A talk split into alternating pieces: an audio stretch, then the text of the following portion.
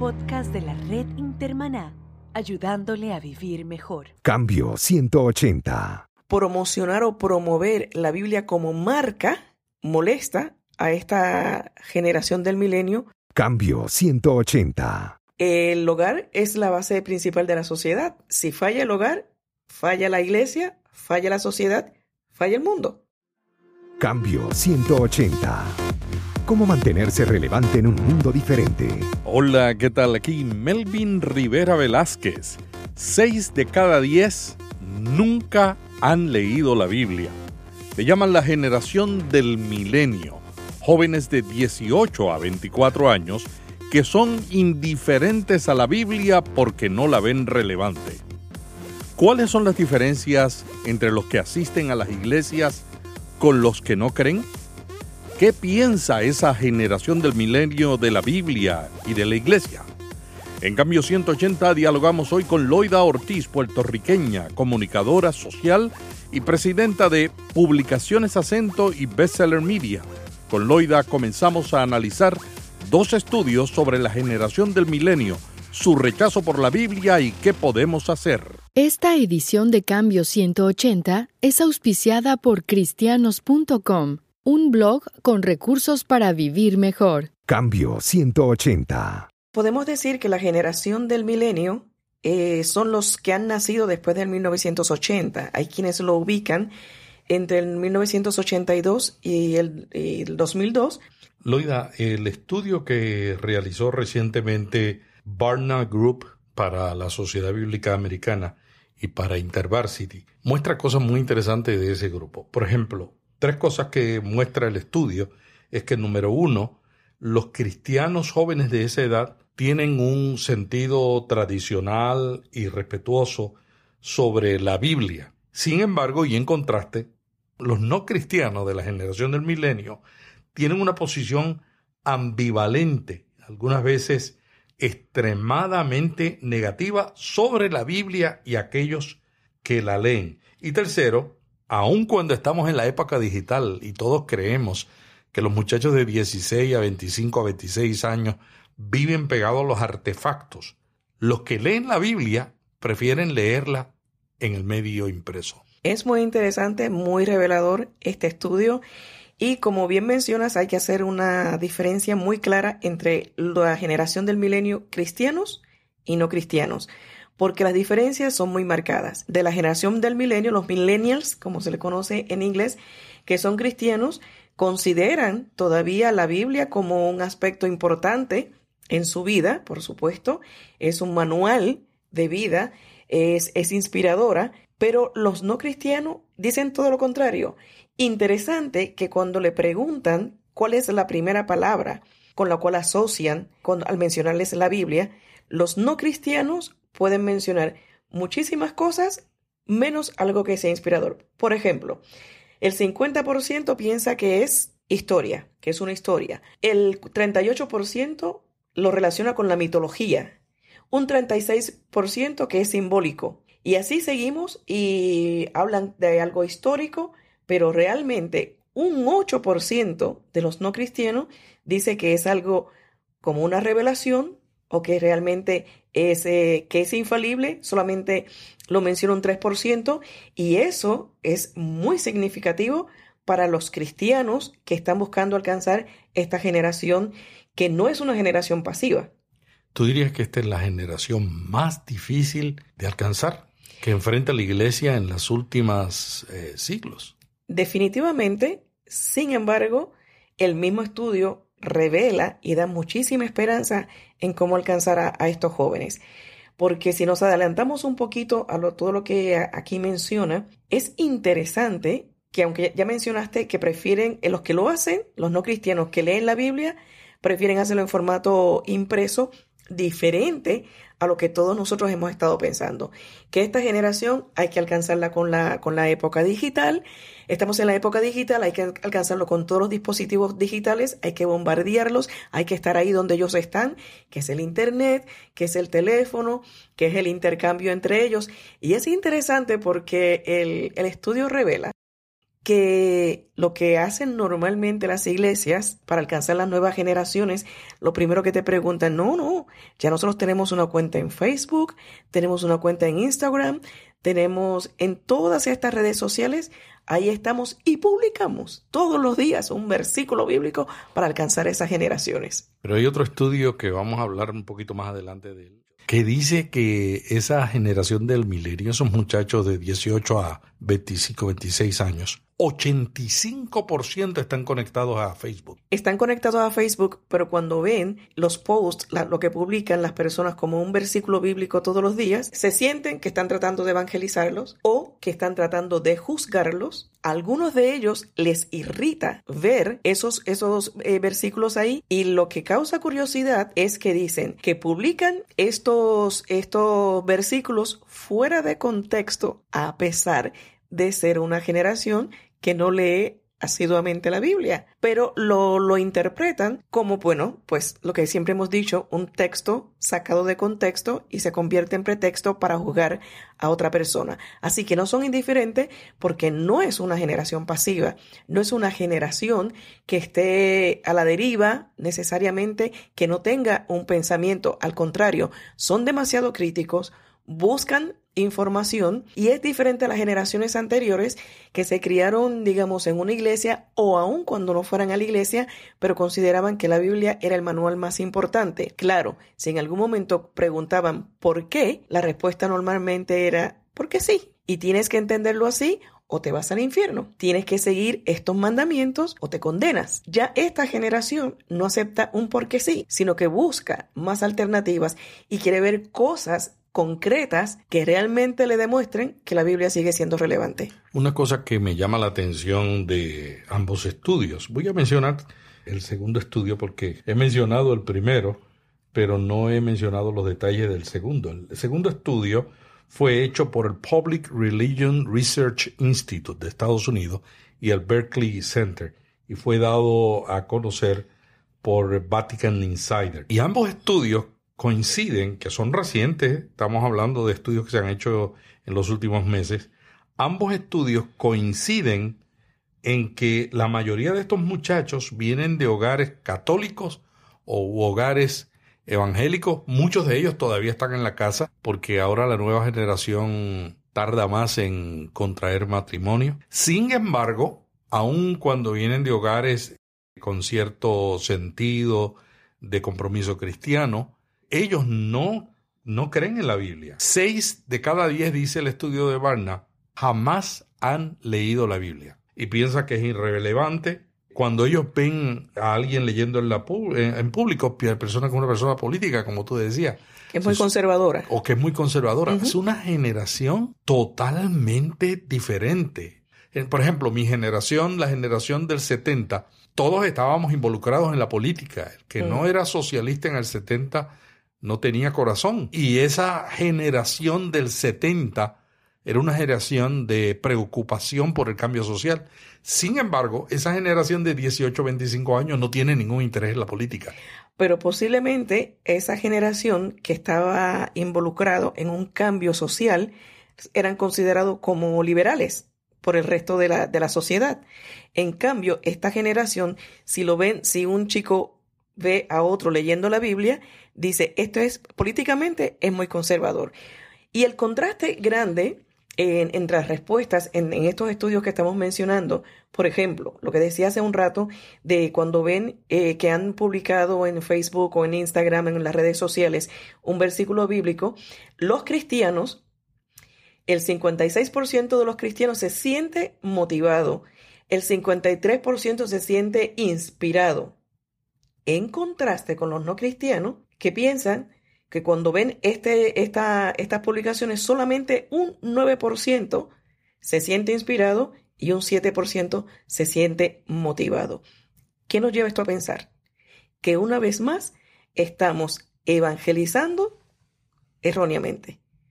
Estamos diciendo que vamos a evangelizar a una generación, a un grupo de personas que no ha tenido contacto con la Biblia, pero seguimos dirigiendo todos nuestros esfuerzos a los jóvenes o a las personas que ya son cristianas. En otras palabras, estamos pescando en el refrigerador de la casa. A mí lo que me llama la atención, Loida, es el hecho de que en este estudio se ve claramente que los jóvenes de la generación del milenio, que son cristianos, católicos y evangélicos, esos jóvenes no están actuando y compartiendo su fe de la manera que uno esperaría que la compartan, porque uno dice, bueno, si vamos a, tratar de alcanzar con, con el Evangelio a una generación, no hay nadie mejor que alguien de esa generación.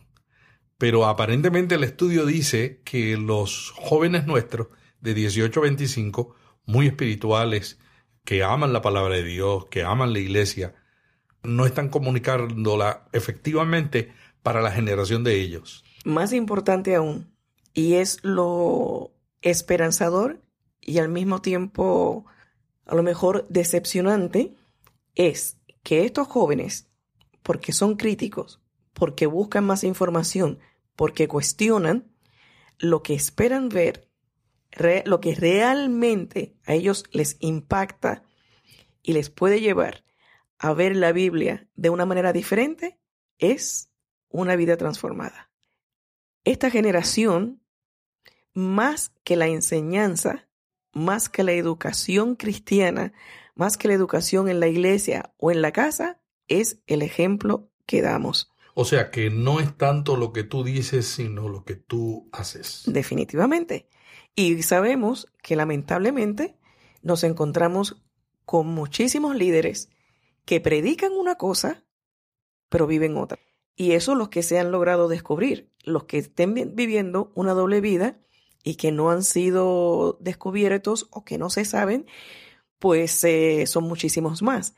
Entonces, tiene que haber obviamente una coherencia entre la prédica y la vida misma que está llevando la persona, el líder, el pastor o quien quiera evangelizar, llegar a esta nueva generación. El estudio de Barna, auspiciado por la American Bible Society e InterVarsity, dice que los jóvenes de la generación del milenio que no son creyentes, 30% piensan que la Biblia es un libro útil para enseñar la moral.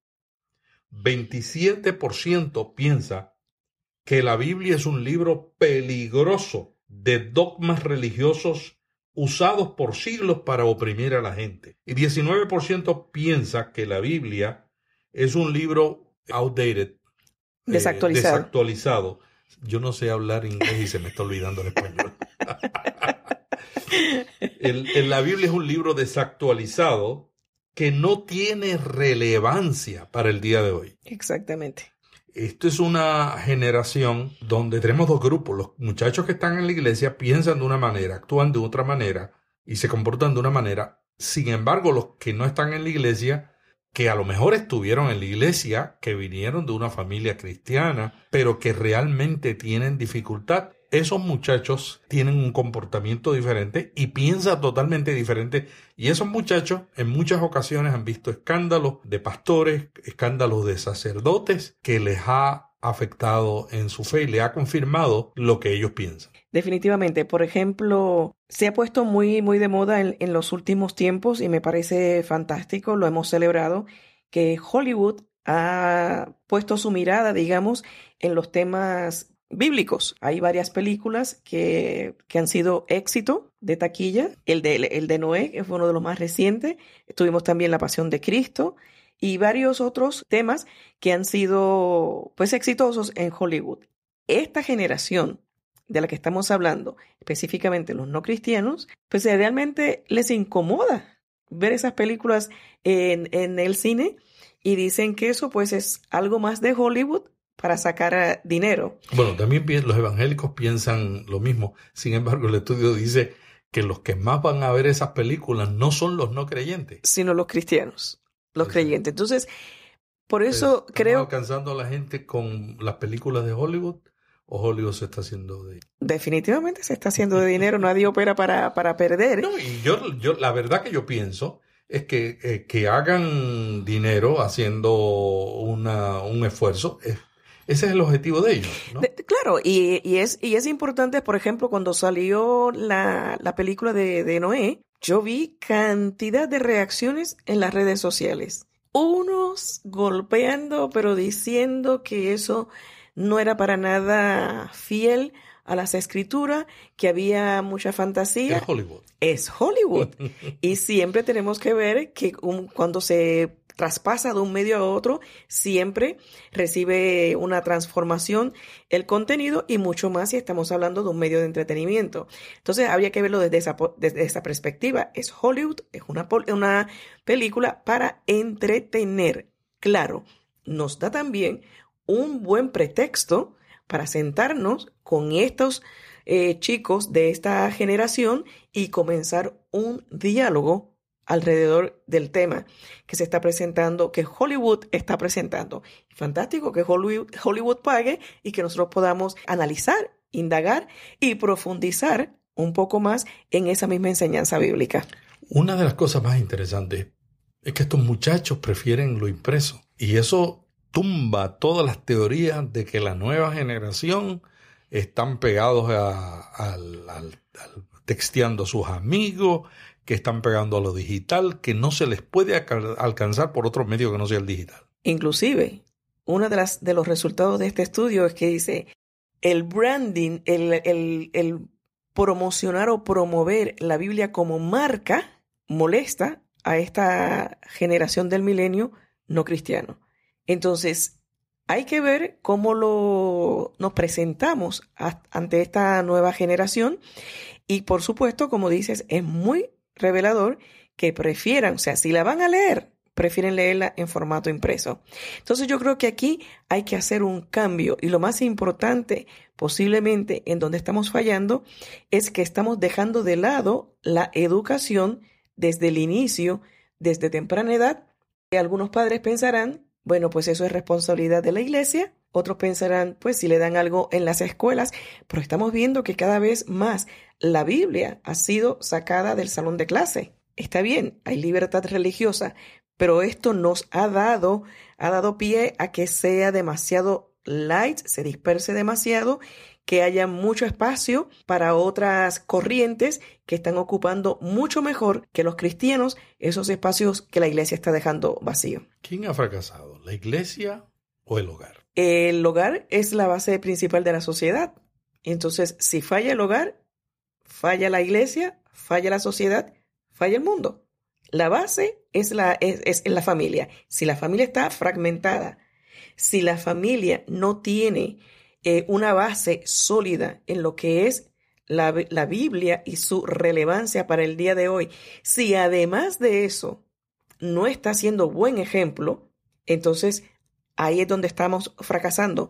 Escuchaba uno de los podcasts que, que hiciste en no hace mucho tiempo, que hablaba sobre la pornografía con un doctor eh, de Puerto Rico, y me parecía sumamente importante, José Francisco, me parecía sumamente importante lo que decía, porque tú le preguntabas sobre cuándo se debía comenzar con la educación sexual, y él dice, ¿cuándo se comienza con la educación del niño? ¿Desde, ¿Desde qué edad usted le dice, enseña al niño a decir gracias, a decir buenos días, a pedir la bendición?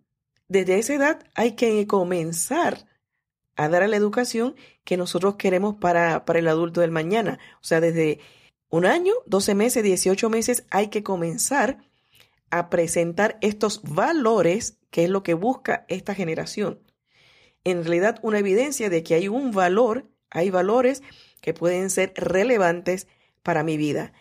Y ahí es donde yo creo que tenemos que enfocarnos. Fíjate, el estudio del Public Religion Research Institute y del Berkeley Center, dado a conocer por el Vaticano, dice que eh, estos muchachos, aunque se mezclan ¿no? las dos, la audiencia de los que van a la iglesia con la que no van a la iglesia, dicen que de todos modos, la religión ocupa un lugar menos central en la vida de, los, de la generación del milenio en comparación con, con los ancianos. Sin embargo, el porcentaje de ellos que dice que eh, es muy importante, que la religión es muy importante, es un 40%. Hay una cantidad que no cree, que no cree en la iglesia, que no cree en la Biblia, pero todavía hay un 40% que cree que es importante. ¿Qué puede hacer la familia con la enseñanza de la Biblia para los niños? Si nosotros fuéramos a enfocar esto y dijéramos, bueno, ¿qué podemos hacer para que la Biblia sea entendida por los niños? Precisamente era lo que te decía hace un rato. Yo creo que tenemos que comenzar, regresar nuevamente a la base. Hace un par de días me encontré con una persona que va a mi iglesia, pero casualmente nos encontramos en, un café y comenzamos a conversar lo que uno pues no conversa todos los días. Y me dice, la diferencia para mi vida ha sido el haber tenido unos padres que predicaban y vivían lo que predicaban. Lo, que, lo cual también es mi experiencia. Me siento muy orgullosa de los padres que tuve porque todo lo que ellos predicaron lo vivieron. Tu papá era pastor y tu mamá era predicadora. Así es. Y nunca renunciaron a, lo que creyeron. Si íbamos a la escuela, igual me decía esta persona con quien estaba compartiendo, que viene de un país pues llamado comunista, ¿no? Y decía, nosotros íbamos a la escuela y nos bombardeaban con toda esta otra doctrina, pero tan pronto llegábamos a la casa, mi mamá nos, nos sentaba y nos decía, ¿qué aprendieron? ¿Qué les dieron hoy en la escuela? Y cuando nosotros le contábamos, me, decía ella, y cuando nosotros le contábamos eh, lo que nos habían enseñado en la escuela, dice, mis padres con la Biblia en mano comenzaban a decir, la situación es así, así, así, así, y se establecían los parámetros muy claramente. Eso dio una base sólida a esa persona. También puedo decir yo que nos dio una base sólida a mis hermanos y a mí. Y yo creo que cuando, firmemente creo, que cuando hay una educación sólida a temprana edad, puede ser que el chico en algún momento se aleje de la iglesia, pero en el momento de necesidad de desesperación, de angustia, eso que aprendió sólidamente en su niñez va a venir en su rescate. Decía mi hermano, no hay ateo en una sala de emergencia, porque cuando le pasa una situación difícil, ay Dios mío, quítame este dolor, ay, ayúdame con esto. Entonces, en algún momento, esas cosas que hemos enseñado, que hemos inculcado a tiempo en los chicos, vienen en rescate de esta generación. Para contestar tu pregunta, ¿qué debemos hacer? Yo creo que debemos ofrecer material realmente relevante. ¿Qué está haciendo tu editorial? Tú eres publicadora, tú has publicado muchas Biblias, la Biblia del Ministro, la Biblia Isha, eh, Biblias de estudio con las sociedades bíblicas durante los años que estuviste, estuviste dirigiendo las publicaciones.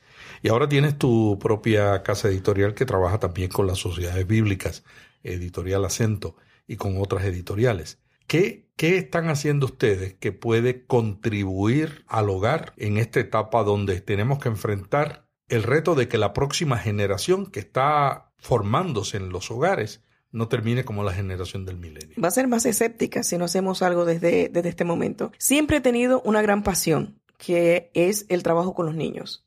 Me encanta trabajar con los niños porque siempre he pensado que lo que en esa, en esa edad se siembre es lo que repercute más adelante. Por eso nunca me dirijo a los niños como el futuro, sino siempre los trato como el presente porque es, es ahí donde tenemos que trabajar. Y en esta nueva compañía que bien mencionas, Publicaciones Acento, donde estamos desarrollando nuevos materiales, pues no es de sorprender que el primer producto que se desarrollara fuera precisamente una Biblia dirigida a niños. Pero esta Biblia no es una Biblia más con el color rosadito, con el color azulito, con dos o tres ilustracioncitas. Con em, dibujitos del 50. o con muchas ilustraciones, mucho color, que no estoy criticando, que no se debe hacer, pero nos, nos quisimos enfocar más en el contenido. ¿Y cómo se puede desarrollar un contenido para niños que ayude a fortalecer su fe? Nosotros tenemos que aceptar que en la Biblia hay muchos pasajes, hay muchas situaciones que son difíciles de entender para un adulto, mucho más para un niño. esas serán las dudas que se llevan los de la generación del milenio, que luego los apartan de la iglesia. Porque nadie se la contestan.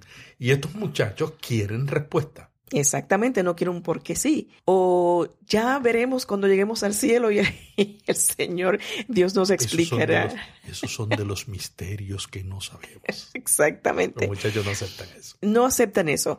Y entonces, ¿qué quisimos hacer con esta Biblia? Eh, mi socia y yo, Gabriela Gazamarvide, que también es una persona muy experimentada en la... Muy buena editora. Muy buena editora y muy buena editora de, de Biblias y que tiene la misma pasión que siento yo por esta eh, generación y por este, estos materiales relevantes. Entonces, en esta Biblia, que le hemos llamado la Biblia explicada para niños, está el texto completo de la Biblia, no son historias seleccionadas, no son un pedacito por aquí y un pedacito por allá, sino el texto completo desde Génesis hasta Apocalipsis. Y hemos tratado de que estas áreas, estos pasajes, estas situaciones difíciles de entender en la Biblia puedan ser explicadas por dos personajes de que se crearon dos hermanos, un, hermanito con su hermanita, la niña de siete años, el hermanito de nueve años, que van narrando en primera persona y en forma coloquial estas cosas que son mucho más difíciles de entender para un chico, aunque también para el adulto es difícil. O sea que un dos niños están explicando las partes difíciles de la Biblia a otros niños. Exactamente. Estos dos personajes que se crearon para... ¿Cómo se llaman los personajes? Juan y María. Oh, muy, latinoamericano. Muy latinoamericano, exactamente. María tiene siete años, Juan tiene nueve. Y entonces, entre ellos. Y Marita. Entre ellos se desarrolla un diálogo donde el chico va diciendo, por ejemplo, para una de las, de las secciones que tiene la Biblia se llama GPS.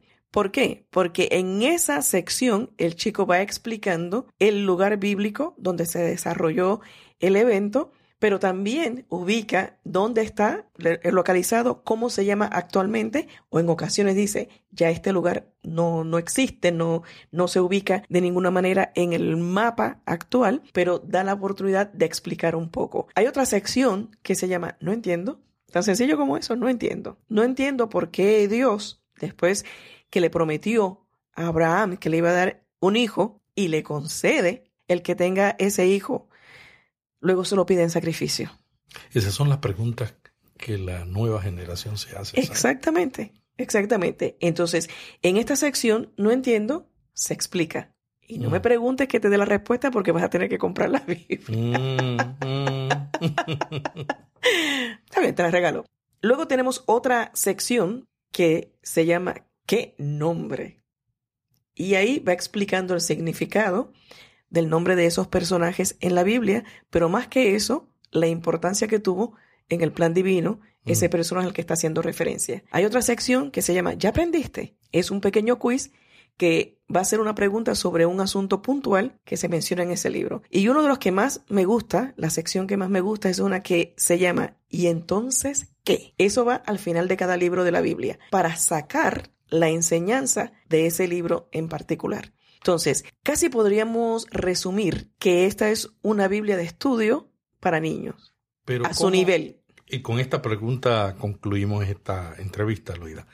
¿Cómo esa Biblia va a responder a el reto que tiene la familia para la nueva generación milenial? El propósito final de esta Biblia es que el chico, desde temprana edad, chico o chica, niña o niño, desde temprana edad comience a cuestionar, en el buen sentido de la palabra, el texto bíblico. Permitir que la Biblia, la palabra misma, le hable. Y vea que hay personas en la Biblia con, con error, que han cometieron errores, con eh, fortalezas y debilidades, pero aún así Dios volteó su mirada hacia ellos y tuvieron un propósito particular y un cambio relevante en su vida que todavía puede ser todavía es relevante para los chicos de hoy. Ese es el propósito final de esta Biblia. Lloyd, ha sido como siempre una alegría y un placer tenerte en Cambio 180. Esperamos lo mejor para la Biblia explicada. ¿Cuándo estará disponible? Pues ya está saliendo de imprenta. Esperamos que para las primeras semanas de diciembre esté en algunos países, en algunos lugares en particular, y eh, bueno, obviamente ya para principios del próximo año esperamos en el Señor que esté disponible en toda América Latina y en Estados Unidos. Muchas gracias a Loida Ortiz de Publicaciones Acento y también de la compañía de consultoría Bestseller Media por acompañarnos en este programa de Cambio 180 donde hemos hablado sobre el reto de la generación del nuevo del milenio, la generación del milenio y qué podemos hacer en los hogares hoy para la próxima generación. Cambio 180. ¿Cómo mantenerse relevante en un mundo diferente?